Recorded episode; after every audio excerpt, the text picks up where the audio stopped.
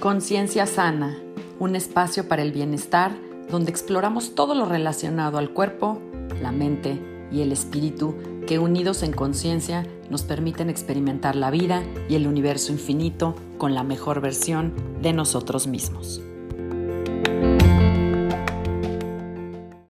Hola, yo soy Sandra Romero, host del podcast Conciencia Sana, y te agradezco que estés conmigo en este espacio, aquí y ahora.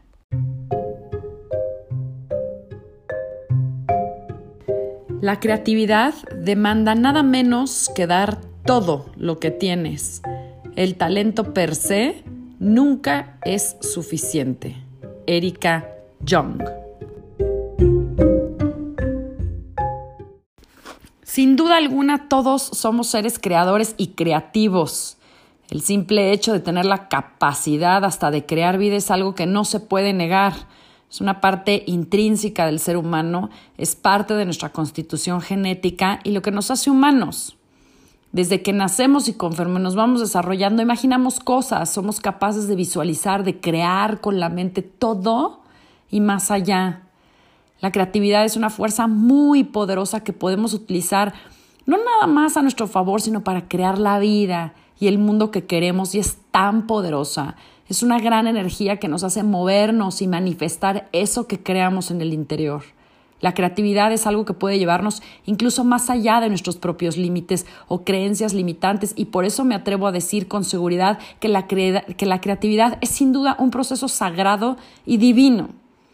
En esta ocasión tengo un invitado para hablar del tema de la creatividad y sobre todo de un método que se desarrolló para ayudar a las personas a generar ideas innovadoras y comenzar a dar soluciones reales a las necesidades del mundo.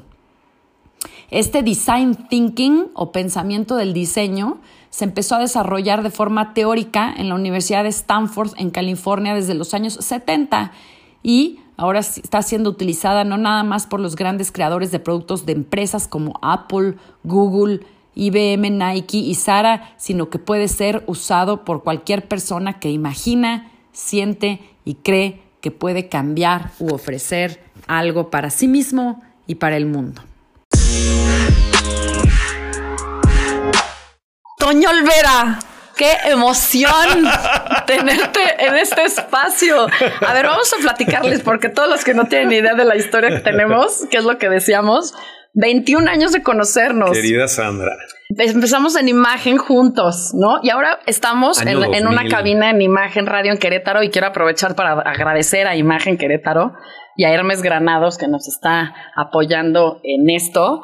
Em, somos comunicólogos ambos. Sí, pero hoy venimos a hablar de un proyecto padrísimo que tú traes. Sí. Y, eh, y te voy a introducir tantito, ya luego tú te sigues, para que quienes nos están escuchando también sepan pues de dónde vienes o por qué hablas o por qué tienes este proyecto, porque tienes una maestría en innovación, ¿cierto? Correcto. Y además tienes una certificación en diseño de futuros en Palo Alto, California, que ahorita ya nos vas a platicar porque creo que es importante que nos... ¿Qué es eso de, de diseño de futuros? Y en design thinking también. Sí, que es una de las herramientas más famosas, digamos, de, innovación. Así que bienvenido y gracias por estar en este espacio. muchísimas gracias a, Sandra por esta invitación. Muchas gracias a Grupo Imagen. Sí, me dio ese flashback de cuando nos conocimos en el año 2000 con Pedro, con Carmen, con Javier, con Ciro Di Costanzo, eh, Pablo, o sea, todo el gran, este Dream Team con los, los Fernández. De hace 20 años. Hace el año 2000, Vicente Fox, eh, en fin, no nos vamos a desviar, pero una experiencia increíble, increíble todos estos años conocerte y, y, seguirnos la pista profesional, mi querida Sandra. Sí, encantada, encantada de tenerte aquí. Pero a ver, entonces cuéntanos ¿Qué es esto del, diseño de futuros, del design thinking? ¿Qué abarca? O sea, ¿por qué lo estudiaste incluso? Estaría padre. Esa es una gran pregunta. Mira, tú sabes que en el año 2010 pusimos un periódico con Javier Solórzano, nos asociamos y eh, ganamos varios premios de, diseño editorial y generación de contenidos, etc. Entonces, este, esta plática la di en, Force, en, en, en Fuck Up Nights, ¿no? De cómo por un, lado, por un lado un proyecto, una empresa, o sea, tú te enamoras de tu empresa, tú te enamoras de tu proyecto y lo defiendes a capa y espada y está en la condición humana a veces la negación. la negación a veces que a veces el proyecto no va como quisieras que fuera. En este caso la parte financiera. Entonces, siempre digo en las conferencias, o sea, por un lado este proyecto del periódico nos tenía en el ego a Solórzano, a mí y a todos, con el ego en su máximo nivel. Y por otro lado, las finanzas iban en picada libre, en caída libre. Entonces, lo que hacíamos, como todo mundo lo suele hacer, es invitar a nuevos inversionistas. Entonces, Sandrita Romero, caite con 10 milloncitos, con 15 milloncitos. Entonces, íbamos, íbamos ingresando. Buscando, sí. Íbamos ingresando capital fresco, pero el boquete financiero se hace cada vez más grande. No, no hago el cuento largo. En 2013 vendimos el periódico. Para mí fue un shock y para Solórzano también, como comunicólogos, como generadores de contenidos, etcétera. Y entonces dije, a ver, ¿qué es lo que, o sea, empecé a reflexionar, ¿qué es lo que pasa ¿Qué faltó? ¿Qué, exactamente, ¿cuál es la pieza que faltó ahí? El componente que faltó fue la estrategia de negocio. El componente que faltó fue la visión de futuro. El componente que faltó fue el tema de entender la aplicación de las nuevas tecnologías.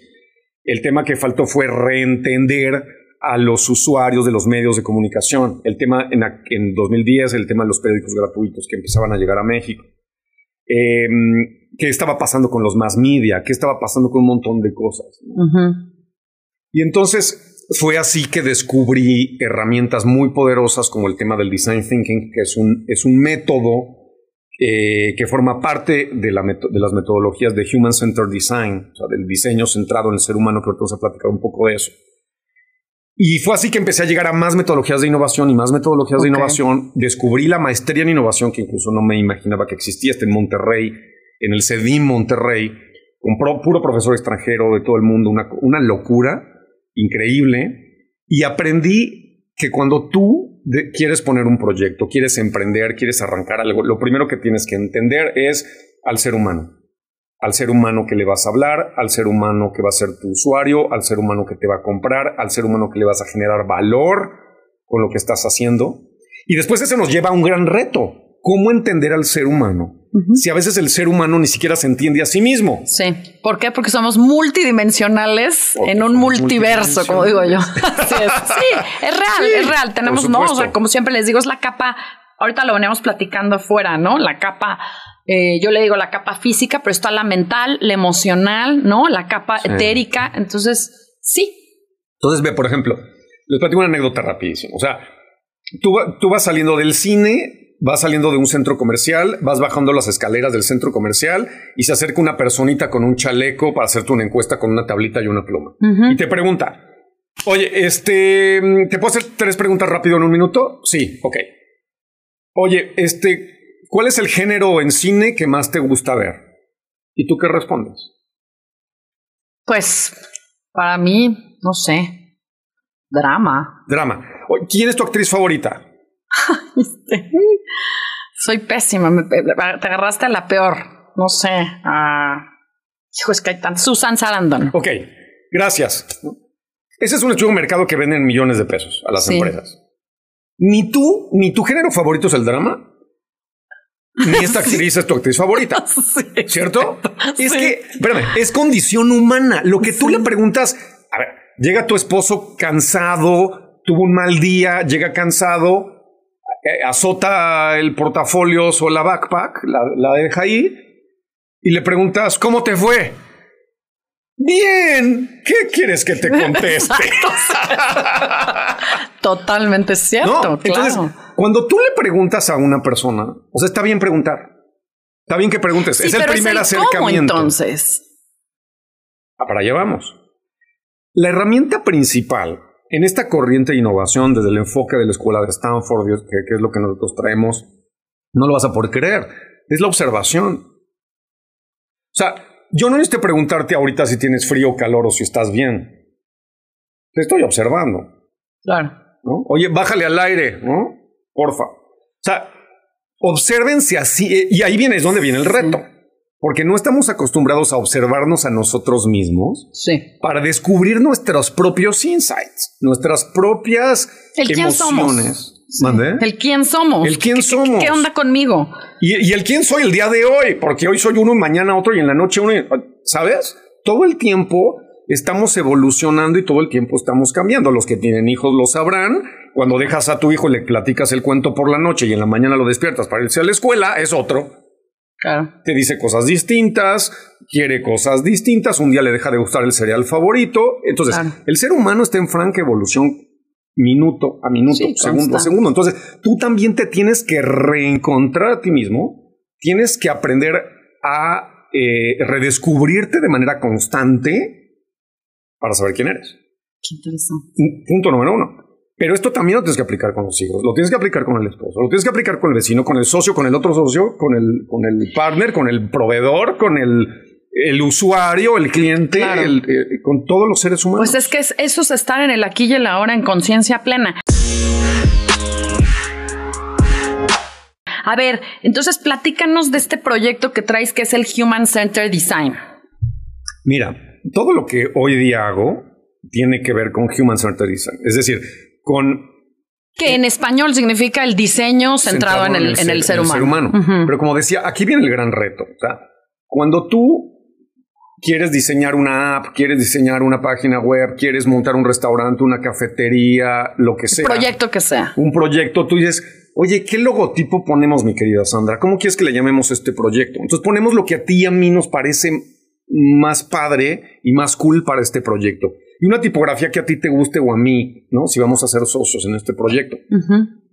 El secreto de Human Centered Design es que tú hagas el testeo, o sea, que sometas a prueba ante el usuario y ante el posible cliente e incluso el diseño de estos, de estos nuevos proyectos eh, invitan a participar a la gente, ¿no? Es decir, que podamos invitar a la gente que nos está escuchando un día a cabina y platiquemos de qué otros temas podríamos platicar y que los podamos subir a la mesa y podamos colaborar de una manera más horizontal para reenfocar lo que estamos haciendo. Pero ¿qué tiene, por ejemplo, de diferente con un focus group que se hacían antes o que se han hecho toda la vida?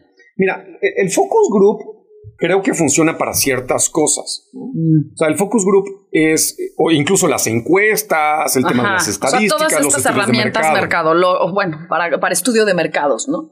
Ok, este, lo, que hacen las, herramientas de innovación es profundizar en el ser humano, es acercarse más a sus emociones, a la parte cualitativa y profundizar en ti. Utilizo yo mucho la metáfora de la cebolla, que es cuando tú ves a un ser humano, cuando ves a una persona, el primer día de trabajo, el primer día de clases, lo primero que estás viendo de esa persona es la capa superficial como es la capa superficial de una cebolla. Piénsenlo, si es que han ido al mercado o han hecho huevos a la mexicana, como es una. Pues es la más dura, es la más sequita. Sí, está lastimada y está sucia porque la sacaron de la tierra. Si tú le quitas la capa superficial a la cebolla, llegas a la segunda capa y le, llegas a la tercera capa, ¿cómo es esa tercera capa respecto a la superficial? Sí, pues es mucho más dura, tiene más sabor, tiene suelta muchísimo más todo. Está más jugosita, está más blanquita, está más tersa, está más suave, etcétera. Y así le vas quitando las capas de la cebolla al ser humano hasta que llegas al núcleo de la, de la cebolla. El núcleo de la cebolla en el ser humano es el insight, es decir, es esa emoción o esa razón poderosa que es la que te rige, es la que rige tu conducta. Estés consciente o inconsciente, hay algo dentro de ti que rige tu conducta para hacer X, Y y Z. Ah. Eso es el insight. Y lo más interesante es que la gente no muchas veces no está consciente. Por eso es que cuando tú le preguntas a una persona cuál es tu género favorito o tu actriz favorita, no te saben responder. Tu platillo favorito, eh, tu bebida favorita, porque no estamos acostumbrados a conectar con nosotros mismos. Algo extraordinario de tu programa es ese, ¿no? Que invitas a la gente a que se conozcan y se descubran. Sí. Entonces, lo interesante de estas metodologías de innovación es eso, es que tienes que profundizar en el ser humano en la persona, en lo que tienes ahí adentro, para entonces entender esas y generar un proyecto que esté. Esas emociones y generar un proyecto. Es decir, llevémoslo a, los aromatizantes. Exacto, porque creo que estaría, lo que quieras. estaría padre, exacto, que nos contaras cómo podemos bajar esto a la vida, ¿no? Por ejemplo, seguramente tú conoces mucho, muchas personas que, que te dicen, oye, es que tengo una nueva, ya ves que las apps son de moda, todo el mundo te decía, es que tengo una nueva app y funciona así, entonces voy a conectar esto con esto, es increíble. ¿Te, gustaría verla? Pues sí, claro, platícame, ¿no? Entonces le, metieron ahí 10, 20 millones, una gran campaña, lanzamiento internacional, no sé qué, y no jaló. ¿Por qué? Por, Pues sí, porque les faltó, es, es lo que es muy interesante lo que estás diciendo, porque estás desarrollando un proyecto en base a lo que tú crees, en lo que tú y tus socios quieren, o en lo que tú crees según tu pulso, hace falta allá afuera. Claro. Pero no estás realmente contactando. No estás conectando con no la estás gente. conectando desde adentro, desde otro plano, igual y mucho más sutil, ¿no? Asumo que la innovación también tiene que ser eso, en- entrar en planos más sutiles, los que no se ven, los de la capa de la cebolla que no se ve. Claro, o sea, no, no se ven, pero al final lo que no se ve termina siendo lo más relevante Y lo real. y lo más fuerte y lo más sólido. Y lo que te lleva a tomar decisiones de consumo, de compra, de de hábitos, todo. de, Mira, tu mejor amiga. ¿Por qué tu mejor amiga es tu mejor amiga? porque conectamos. Pues hay, hay temas ya muy relevantes ahí, Sí, sí. interconectados con tu mejor amigo. ¿no? Sí. Hay, hay, hay unos temitas, hay unos temas, a lo mejor no lo ves siempre, pero el día que lo ves, hay unos temas ahí. Por Entonces, eso te digo que son sutiles. Porque no es una cosa que dices, ay, es que, por ejemplo, yo tengo muchas amigas que yo amo el yoga, pero tengo millones de amigas que amo y adoro que no tienen nada que ver con el yoga. Pero hay, hay otras. hay- Pero hay nos otras conectan cosas relevantes. exactamente. Entonces, al final, pregúntate tú, que nos estás escuchando, ¿por qué consumes este producto que te encanta? ¿Por qué consumes este servicio con esta frecuencia? ¿Por qué compras esta marca de ropa, de perfume? Claro. ¿Por qué esa marca de joyería? Eh, ¿Por qué esa marca de auto? O sea, piénsalo, pi- piénsalo, piénsalo. Toño, pero es que lo que estás diciendo está, está muy cañón porque tiene que ver con todo. Primero que nada, o sea, tiene que ver con nuestras creencias, tiene que ver con nuestros hábitos, tiene incluso que ver con nuestros papás. O sea, por ejemplo, Sí. a mí el otro día entré y me dijo una chava, ¿qué perfume traes? O sea, lo quiero. Y le dije, ay, espérame, no me acuerdo. Y me dijo, es que me recuerda a mi mamá. O sea, quería comprar ese perfume porque le recordaba a su mamá. Claro. O sea, ni siquiera es porque le gustaba, porque muchas veces consumimos cosas que nos traen recuerdos de, Sí. del pasado, del presente, Justo. experiencias, olores, Pero- música. Esto que acabas de decir, lo de la música también, esto que acabas de decir del ejemplo del perfume porque le recordaba a la mamá, es justamente esas emociones dominantes y esas razones ultrapoderosas que tiene esta persona para ir a buscar a este, este perfume y este perfume va a tener un lugar muy especial en su vida, en su espacio, en su hogar, etcétera. ¿no? Se lo va a poner en momentos sumamente especiales. ¿no? Entonces, lo que hay que entender es eso observar el comportamiento de la gente, observar sus emociones, observar su lenguaje corporal, observar sus microexpresiones faciales, descubrir al ser humano con la observación, porque si yo te pregunto, me vas a decir Susan Sarandon. Sí. Entonces, yo Sí, no te, y yo de no te voy- pronto, ¿eh? A ver, Porque yo no te voy a realmente ni invitar a siquiera ver es mi una actriz película. favorita. Yo no te voy a invitar a ver una película de drama ni a Susan Sarandon. ¿Me explico? Yo te voy a observar y voy a decir, ah, creo que por aquí va, pero ni te lo voy a decir. Te voy a Claro. invitar, te voy a poner una sala increíble, te voy a sorprender con esta película, con un audio espectacular, porque sé que te encanta todo el tema de medios y te encanta la alta fidelidad y te encantan ciertas cosas y aromas y te hago ahí y un ritual, te lo vas a pasar de lujo y me vas a preguntar, ¿cómo sabías que eso me gustaba? ¿Por qué Oye, te observé?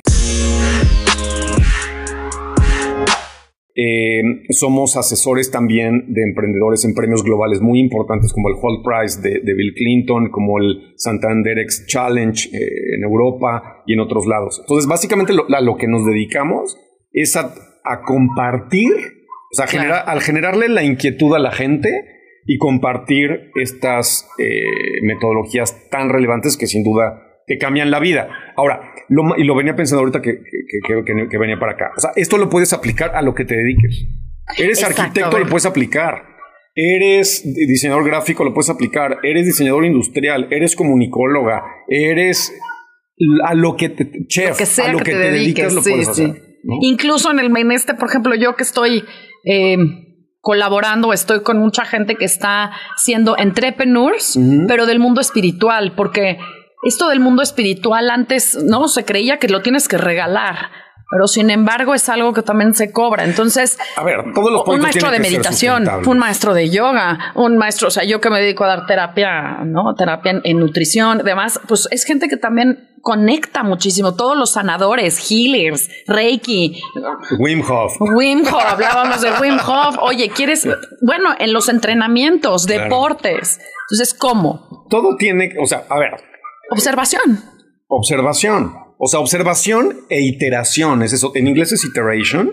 ¿Y qué significa iteración? Es, es estar reaprendiendo. O sea, yo diseñé un proyecto para ti, Sandra, y entonces iteración significa estar reentendiéndote a ti continuamente y estar refinando mi producto, mi servicio o mi organización o lo que sea de manera continua. O sea, el tema de innovación no es ya nos inventamos, em, ya nos inventamos el mejor equipo de internet satelital que le resolvió la vida al planeta completo, porque hoy todos sufrimos por el internet.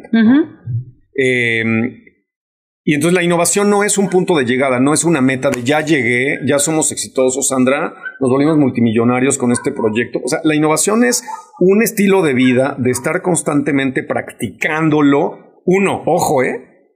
Contigo mismo primero. Sí. Porque es lo que les digo a, los empresarios que nos toca, que nos toca asesorar, ¿no? de las grandes corporaciones. A ver, ¿cómo quieres diseñar algo para un usuario o para un cliente nuevo, para un nuevo segmento de mercado? ¿Cómo quieres generarle más valor? ¿Cómo quieres tener mejores diferenciadores? Si ni siquiera te puedes entender a ti mismo, no puedes entender ni a tus empleados. A ver, y, bajándolo un poco, entonces, digamos, ¿tú a, qué te dedicas? O sea, tú ya sabes, ya tienes estos conocimientos, pero ¿cómo, cómo le llegas? ¿Cómo alguien que le interesaría aplicar esto en su propio eh, proyecto, en su propia empresa, eh, qué necesita? Para lograr eso. Mira, lo que nosotros hacemos, eh, bueno, punto número uno, nos dedicamos a, compartir estas metodologías con la gente. típicamente, los, las grandes corporaciones a nivel mundial son las que tienen acceso a, a estas metodologías porque pagan millones de pesos o millones de dólares en la consultoría o en el entrenamiento de su gente. Nosotros hemos, estamos haciendo un esfuerzo desde 2013, 2014 por democratizar y por llevar estas metodologías a, todo, a todo mundo. Entonces trabajamos, damos conferencias, damos talleres, eh, somos mentores de emprendedores en un montón de universidades. y tienes que reentender la necesidad del proveedor, del aliado estratégico, del patrocinador para generarle más valor. Si no, se te va a ir. Claro, claro. Entonces no importa cuánto hayas invertido. Si no entiendes qué necesidad del ser humano estás resolviendo y atendiendo, no va a jalar. No es un tema de inversión, es un tema de entender a la persona. Y creo que más ahora en esta pandemia que nos vino a revolucionar y a cambiar incluso la forma de consumir, la forma de comprar, la forma de, o sea, las empresas todas se están reinventando, ¿no? Y creo que muchísimas personas que nos están escuchando ahorita pues están pasando por eso. ¿Qué les dirías? ¿Qué les recomendarías? Les regalas corbatas cuando no usan corbatas y les regalas mascadas a las mujeres cuando no usan mascadas. Tienes toda la Me encanta, me encanta, porque lo que estás haciendo es de alguna manera llevar el mindfulness famoso a nivel empresarial, a nivel corporativo, a nivel. Porque es cierto, una empresa es la persona que lo lleva. Una empresa es el empresario. O sea, ¿no? Claro. y al final, lo que siempre digo es, al final estamos hablando de seres humanos. ¿Quiénes hacen a las organizaciones y a las empresas? Los seres humanos. Los negocios entre, entre qué se hacen. El que, ¿Cómo te puedes escuchar más a ti misma? ¿Cómo podríamos aplicarlo también a nosotros como personas? Entonces, nos educaron para agradarle al otro y no para agradarte a ti. Sí. lo, que yo, lo que yo te pregunto a ti que nos escuchas hoy es, ¿Cómo le haces para escucharte más a ti, para conocerte más a ti y para atenderte más a ti? Ojo, a veces tienes sed y no tomas agua. A veces tienes hambre y no vas a comer. A veces tienes sueño y no vas a dormir. A veces tienes ganas de hacer deporte y no te das el espacio. Entonces, ¿cómo le haces? a veces te comes algo que no te quieres comer. Y Porque sabes que, te, hace daño. daño. Exacto. O te fumas lo que no te deberías de fumar. exactamente, estoy de acuerdísimo. Incluso está uno en relaciones, Toño, en relaciones con personas, con amigos que sabes que te hacen mal y ahí estás. Mira, yo, yo me he vuelto mucho más selectivo positivamente hablando. Sí, claro. A pues es que es lo que hace uno, se supone que con la madurez y los golpes de la, la vida. la verdad es que cada vez tienes menos tiempo. Lo que yo les diría es, este, este concepto de, diseño centrado en el ser humano está evolucionando. ¿Hacia dónde está evolucionando? A no solo diseñar para el ser humano, sino diseñar para todo lo que tiene vida. Wow. Entonces, yo diseño para ti, pero no paso encima de matar, o sea, de afectar a la flora o a la fauna o al ecosistema o de meter más dióxido de carbono en la atmósfera. Claro. O sea, ¿cómo yo puedo generar productos, servicios, reduciendo la huella de carbono que estoy generando? Wow. Pues sí, cuidando a la madrecita tierra, la Pachamama. Justo, justo. Entonces, hoy, hoy, hacia donde están yendo todas las cosas, es a ocuparnos de no seguir afectando tanto al ser humano, al planeta y por ende a nosotros mismos. Entonces ya entendimos que el ser humano no es lo más importante del planeta. No, es que somos todos. Es el planeta. Es el planeta, exacto. Qué increíble eso que estás diciendo. Qué increíble la forma de ver así. Lo que estás diciendo, y bueno, creo que un poco para cerrar, ¿no? Es que este proyecto del, Human Center Design, como dices tú, está enfocado o centrado en el ser humano, pero dentro de este contexto planetario. Pues para mí es a través, bueno, a mí si me lo preguntas, para mí es a través de, pues del yoga, que para mí es una práctica que es mucho, mucho más espiritual, pero hay gente que lo hace y lo he observado en jardinería, tejiendo, leyendo. Vamos, hay muchas formas de conectar con eso que eres tú. Y la meditación claramente también es una herramienta siento yo, sumamente poderoso. Claro. Entonces, cada persona conecta consigo mismo de manera distinta. Aquí hay algo bien importante. Nos educaron para agradarle a los demás.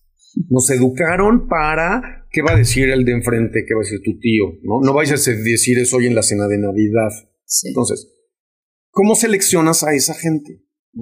a, esa nueva amiga. Gente que te aporte, gente que te genere valor, gente que te complemente. Ojo, normalmente nos sentimos muy cómodos eh, interactuando con gente muy parecida a nosotros. Esa es una zona de confort. Sí. De la gente, la gente más distinta a ti es de la que más aprendes. Por eso hay una frase por ahí. Lo que te choca, te checa. Lo que te choca, te checa. Y hay un filósofo griego que dice, eh, tienes mucho que aprender de tus enemigos. Sí. Entonces yo sí invito a la gente a que se... esa es la otra, que tú crees que ya te conoces mucho a ti mismo. Uy, no. Por eso yo hablo mucho en este espacio de eso. O sea, un, episodio completo se lo dediqué al autoconocimiento y de hecho en el próximo episodio vamos a hablar de eso también. No es fácil. No es fácil. Yo ayer tuve una sesión, sesión, de Wim Hof y fue de lo más emocionante porque descubrí una parte de mí que no conocía. Entonces compramos una cantidad de cosas que están alojadas en el consciente y en el subconsciente. Sí. La verdad es que tenemos una chambota con nosotros mismos, pero es el primer paso para redescubrirnos y para poder descubrir también a, la gente. Sí, pero es, ¿sabes qué? Eh, y bueno, en mi caso, para cerrar, se me hace que es un camino hermoso esto, porque no para, porque incluso nos vamos a seguir conociendo hasta el día que nos vayamos de, agarremos nuestras chivas y nos vayamos de este mundo, porque nunca lo habías experimentado también. Nunca lo había experimentado. Entonces, otra cosa, que invitamos a la gente a que experimenten cosas nuevas. Así es. Y a romper creencias, ¿sabes? También por eso le dediqué un, episodio a este, a, este, a este podcast, que es creencias limitantes. O sea, hablamos de todo eso que te limita, que tú crees que eres tú, que no eres tú. Por supuesto. También. A ver, ¿qué estamos proponiendo para aportar y generar valor y sumar para generar los cambios? Así es. Fíjate, ahorita me hiciste recordar también, yo, yo ahorita me estoy entrenando, estoy en un, en un proyecto a nivel mundial eh, de liderazgo, ¿no? Pero de liderazgo sustentable y pensando en las futuras generaciones, qué chistoso, es algo muy similar. Y algo que nos están enseñando precisamente es que el liderazgo empieza por ti, en tu vida, en tu casa, con tus hijos. Eso es ser líder. Tú empiezas a ser líder justamente porque estoy decidiendo autoconocerme, estoy decidiendo sanarme, estoy decidiendo saber qué onda conmigo, qué sí y qué no. Entonces empiezo a ser líder de mí. Y de ahí, entonces puedo empezar a hacer un liderazgo, no para para llevar masas, no para, no, eso no es el liderazgo, el liderazgo nuevo, el de las futuras generaciones, es el que resuena, ¿no? El que hace que todos resonemos y que tus regalos y los míos y que lo que tú tienes bueno y lo que tengo yo, ambos, como dices tú, en sociedad o como sea, lo vamos a poner para mejorar este planeta. Claro, y que motivemos a la gente y que la gente reflexione y que la gente tenga inquietudes sobre qué hacer para mejorar primero como personas y después para mejorar como sociedad. Nos pueden encontrar en, en, su red social favorita. Eh, ok, o sea, estás en todas las redes. Estamos en todas las redes como Futuros Posibles. Futuros arrancando. Futuros Posibles, arrancando. Que también es otra cosa que deberíamos de platicar. Lo hablamos en... Sí, claro, le dedicamos otro espacio. El tema de cuáles son los rangos del futuro en los que nos deberíamos de, enfocar para analizar el presente, las señales del presente que nos hablan del futuro, para que los proyectos y las decisiones que hoy tú tomes estén alineados a un futuro probable, a un futuro posible, a un futuro deseable. Entonces, es bien interesante, ya platicaremos. Sí, me encanta. Eso significa que tenemos ya pactado otro, otro episodio más. Muchas gracias, Toño Olvera, de verdad, por, por estar en este espacio, por venir aquí y por compartir. Gracias a ti, de verdad acompáñenos en futuros posibles que estamos arrancando. Los principales beneficiados van a ser ustedes y por lo tanto la gente, el planeta, la sociedad y al final eso es lo que buscamos todos. Que así sea. Muchas gracias. Gracias a ti, querida. Te abrazo. gracias.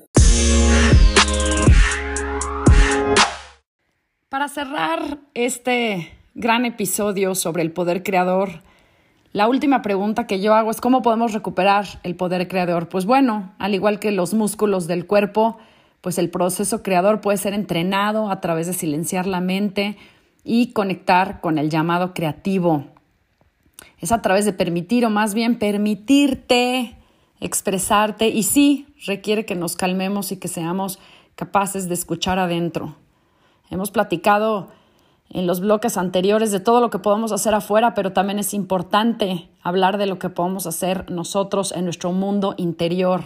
¿Por qué? Porque este mundo tan rápido y voraz en el que vivimos parece imposible, pero sin embargo es necesario regresar a nosotros mismos. Aquí lo hemos hablado muchas veces, debemos ser capaces de regresar a conectar también con los estados contemplativos eso que se conoce como el mindfulness y que de verdad es a lo que le debemos de, generar y crear un espacio sagrado todos los días.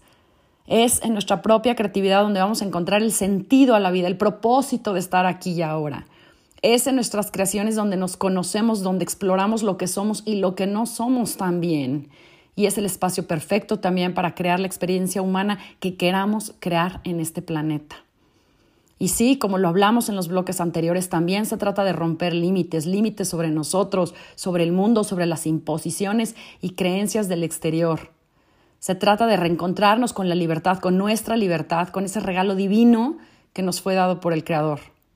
El proceso creador se desarrolla cuando recuperamos la confianza en nosotros mismos y nos permite ser y fluir con nuestro ser. Es cultivar posibilidades infinitas y dejar volar la, la, imaginación de ese pequeño niño interior que hay en ti.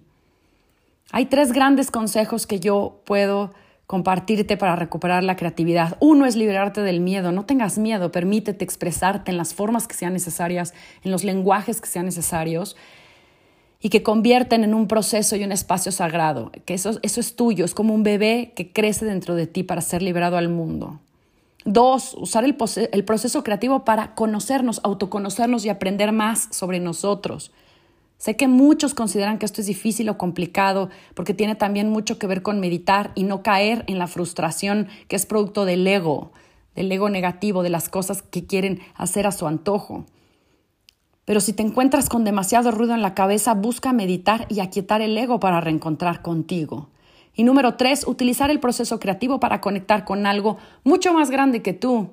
Muchos de mis mentores y maestros me han enseñado sobre la importancia de la disciplina en todo, en ser consistentes sin forzar, sin juzgar, pero en seguirlo intentando, porque el regalo de la conexión es algo indescriptible. Se trata también de soltar y de confiar en los llamados a la creación para conectar también con lo divino, con la fuerza universal de la vida y con aquello que creemos que puede ser incluso imposible.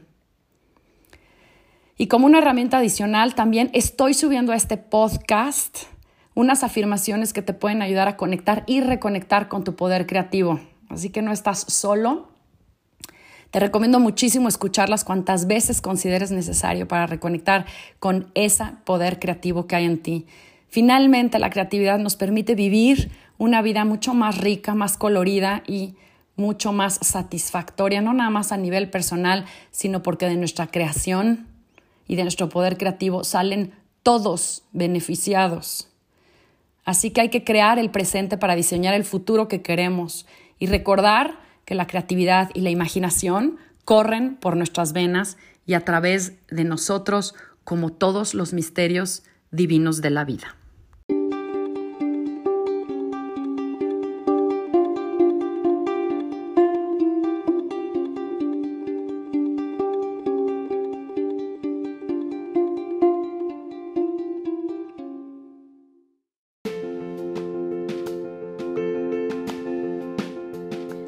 Te gusta este episodio, te pido que lo compartas. Yo soy Sandra Romero y agradezco que te hayas tomado el tiempo para escucharme y acompañarme en un capítulo más de Conciencia Sana. Te invito también a que pruebes las meditaciones y afirmaciones que he empezado a compartir en este espacio gracias a uno de mis guías y maestros en meditación y espiritualidad, Steve Nobel. Puedes contactarme a través de Facebook, Instagram y Twitter en arroba Sandra Romero FC o a mi correo sandraromerofc arroba gmail.com. Amor y bendiciones. Nos vemos a la próxima. Namaste.